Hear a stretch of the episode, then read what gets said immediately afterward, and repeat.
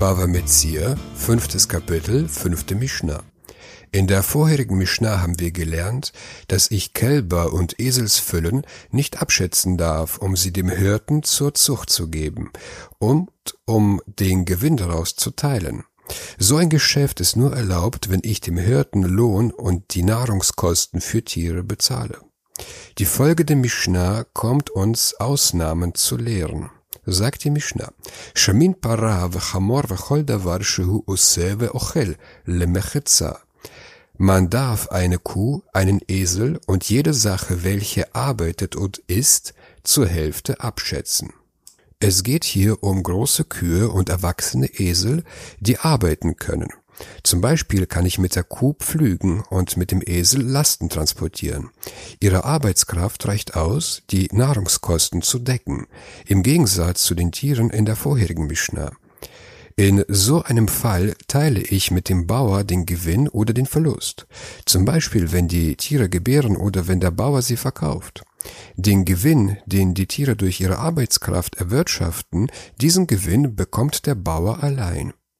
Im Gegensatz zu der vorherigen Mishnah ist dieses Geschäft erlaubt, auch wenn ich dem Bauer seinen Arbeitslohn und die Nahrungskosten für die Tiere nicht bezahle. Der Grund ist, die vorherige Mishnah handelte von jungen Tieren, deren Arbeitskraft nicht ausreicht, die Ausgaben für ihre Nahrung zu decken, und für den Bauer blieb auch kein Lohn übrig. Deshalb galt es als Zins, da der Bauer alles aus seiner Tasche bezahlen musste, um für mich einen Gewinn zu erwirtschaften. In diesem Fall aber reicht die Arbeitskraft der Tiere aus, um alle Kosten zu decken. Sagte Mishnah weiter. Makom shenahagu lachalok et havaldot miyad cholkin. Wo es üblich ist, die Jungen sogleich zu teilen, teile man. Der Bauer und ich, wir teilen uns den Gewinn. In diesem Fall sind es die Jungen, die geworfen wurden. Der Bauer zieht es vor, die Jungen sogleich nach der Geburt zu teilen, weil er die Jungen nicht aufziehen will, da er sie, da sie ihm keinen Nutzen bringen. Da aber die junggeborenen Tiere besondere Pflege brauchen, muss der Bauer sich um sie kümmern.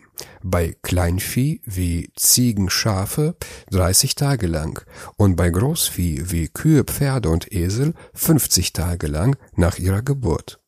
Die Mishnah sagt nun, dass der Bauer nicht verpflichtet ist, sich um die Tiere länger zu kümmern als diese Zeit. Sagt die Mishnah weiter. Makom shenahagu legadel yegadelu. Wo es üblich ist, sie groß zu ziehen, ziehe man sie groß. Es gibt Orte, wo der Bauer sich länger als 30 oder 50 Tage lang um die Tiere kümmert. Der Bauer kann mich nicht zwingen, die Jungen zu teilen, bis er sie großgezogen hat. Rabban Shimon ben Gamliel Omer, Shamin Egel im Imo, Usayach im Imo. Rabban Shimon Sohn Gamliels sagt, man darf ein Kalb mit der Mutter und, und ein Esel füllen mit der Mutter zusammen schätzen. Gebe ich dem Bauer nicht nur ein Tier, sondern ein Kalb mit der Mutter, dann brauche ich dem Bauer keinen Lohn und keine Nahrungsausgaben zu zahlen, weil die Mutter das Kalb füttert. Auch arbeitet die Mutter und kann ihre eigenen Nahrungskosten decken, und der Bauer kann an ihrer Arbeit verdienen. Obwohl es dem Bauer Mühe kostet, sich um das Kalb zu kümmern und das Kalb ihm keinen Nutzen bringt, solange es noch ein Kalb ist, muss ich dem Bauer trotzdem keinen Lohn für das Kalb zahlen, da der Bauer den Mist des Kalbes als Düngermittel benutzen kann, und das gilt schon als Nutzen. Umafris al-Sadehu. Ebenso darf man auf sein Feld Kosten aufwenden. Verpachte ich ein Feld und der Pächter will von mir ein Darlehen von 200 Sus, um in das Feld zu investieren, zum Beispiel das Feld zu düngen, darf ich den Pachtpreis erhöhen, gemäß der Größe des Darlehens, ohne dass es zum Verbot des Zinses kommt. Ve'eno choshesh mishum ribit ohne befürchten zu müssen, dass es Zins sei.